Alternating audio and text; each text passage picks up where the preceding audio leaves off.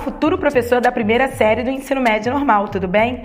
Eu sou a professora Débora Freitas, de língua portuguesa, e tenho acompanhado seus estudos do primeiro bimestre. E finalmente chegamos ao podcast 5, para aprendermos sobre as funções da linguagem e os elementos da comunicação. Bora aprender?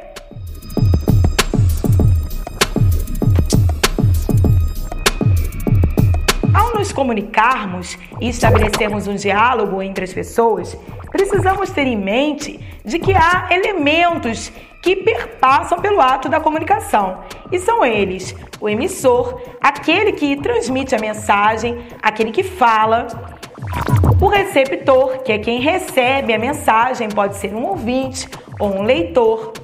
A mensagem propriamente dita, que é o conteúdo a ser transmitido, o canal de comunicação, que é o meio pelo qual transmitimos, veiculamos uma mensagem, que pode ser uma carta, um e-mail, um jornal, um rádio, a própria voz. E o código, que é a forma pela qual uma mensagem é produzida. O código pode ser a língua, o idioma, como a língua portuguesa, a língua espanhola, a língua francesa, o mandarim, o japonês. E também pode ser Libras, a língua brasileira de sinais, ou mesmo os símbolos, os sinais e as placas de trânsito. Então, um exemplo de um ato de comunicação. Alguém recebe uma carta e a lê. E ali nós temos alguém que escreveu a carta, que será o emissor. Temos a pessoa que lê a, que lê a carta, que recebeu a mensagem, o receptor. E o que ela leu foi a mensagem que está escrita na carta. Então a carta é o canal de comunicação, é o meio pelo qual ela recebeu a mensagem a partir de um código que é, pode ser a, a língua portuguesa, pode ser um outro idioma também. Então, para garantirmos que a comunicação será efetiva, precisamos garantir que tanto o emissor quanto o receptor conheçam o código. Então precisamos nos certificar para que haja efetividade na comunicação, certo? E ao nos comunicarmos, sempre temos uma intenção inserida no contexto. Aliás, o contexto referente, ele é um dos elementos de comunicação, porque é a própria situação, o assunto em que ocorre a comunicação. Por exemplo, é, precisamos observar se o emissor e o interlocutor estão, por exemplo, numa entrevista de emprego ou se estão na praia. De que maneira se deu o ato de comunicação? Então, o emissor sempre tem uma intenção ali por trás das palavras. Pode ser a intenção de emocionar alguém, de convencer. Sabe quando você quer convencer os seus responsáveis de te emprestar um dinheiro ou de comprar aquele computador mais moderno? Então, você está utilizando a arte do convencimento, da argumentação. Você às vezes tem a intenção de informar, de influenciar alguém. Então, essas funções da linguagem são as formas de utilização da linguagem de acordo com a intenção do emissor. E elas podem ser a função fática, que testa o canal de comunicação, falando, por exemplo, alô, está me ouvindo? Entendeu? Temos também a função apelativa ou conativa, que é muito utilizada nos anúncios publicitários, quando o anunciante quer convencer o público consumidor a adquirir o produto, ou mesmo quando você quer convencer os seus pais e seus responsáveis a fazerem alguma coisa, você quer persuadi-los. E temos as funções referencial, também chamada de denotativa, a função metalinguística, a função poética e a função emotiva. E vamos é, nos aprofundar no estudo de algumas delas. Vamos lá?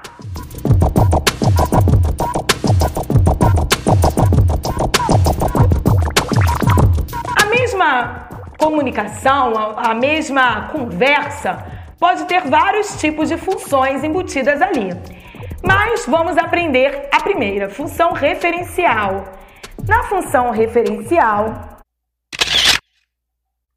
Também chamada de função denotativa, o objetivo é a transmissão de informação de forma imparcial e objetiva. A sua ênfase está justamente no contexto da comunicação, no referente, sendo muito utilizada em notícias, em artigos acadêmicos, revistas e livros didáticos, por exemplo. Já na função metalinguística, a ênfase está focada no próprio código, que explica o código. Em outras palavras, a linguagem explica a própria linguagem, como acontece no caso do uso dos dicionários, dos livros de gramática, crônicas e músicas. Por exemplo, ela ocorre quando nós não sabemos o significado de uma palavra e procuramos no dicionário. Então, estamos utilizando a própria língua portuguesa para explicar a língua. Ouça outro exemplo: poesia. Gastei uma hora pensando um verso que a pena não quer escrever. No entanto, ele está cá dentro, inquieto, vivo. Ele está cá dentro e não quer sair. Mas a poesia deste momento inunda minha vida inteira. Carlos Drummond de Andrade. Então, quando o poeta utiliza o texto poético para refletir sobre o fazer poético, sobre como se dá a construção da própria poesia, ele está utilizando a linguagem metalinguística. Já a função poética é, possui o objetivo de chamar a atenção para a própria mensagem. Além disso, nessa função, o emissor preocupa-se com a maneira de como a mensagem será transmitida levando a, um trabalho minucioso na hora da escolha dos signos e, quando necessário, fazendo uso de figuras de linguagem como o pleonasmo e a polissemia. E são manifestações ricas em rimas e subjetividade. E apesar de muito comum nos textos literários, ela também pode se manifestar na propaganda, em músicas, quadros, ditados e provérbios e parlendas também. Nos poemas, Há o uso de figuras de linguagem como a aliteração, que consiste na repetição da mesma consoante para trazer musicalidade ao texto, e da assonância, que é a repetição da mesma vogal, no interior de um ou mais versos. E temos a função emotiva,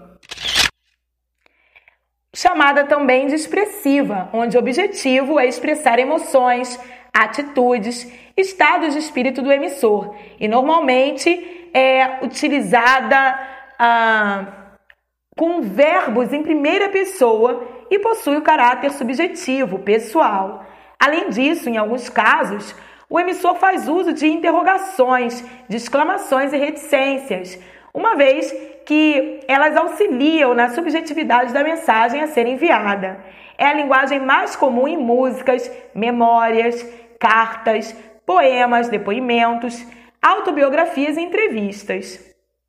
Então, a função emotiva mostra como o emissor se sente.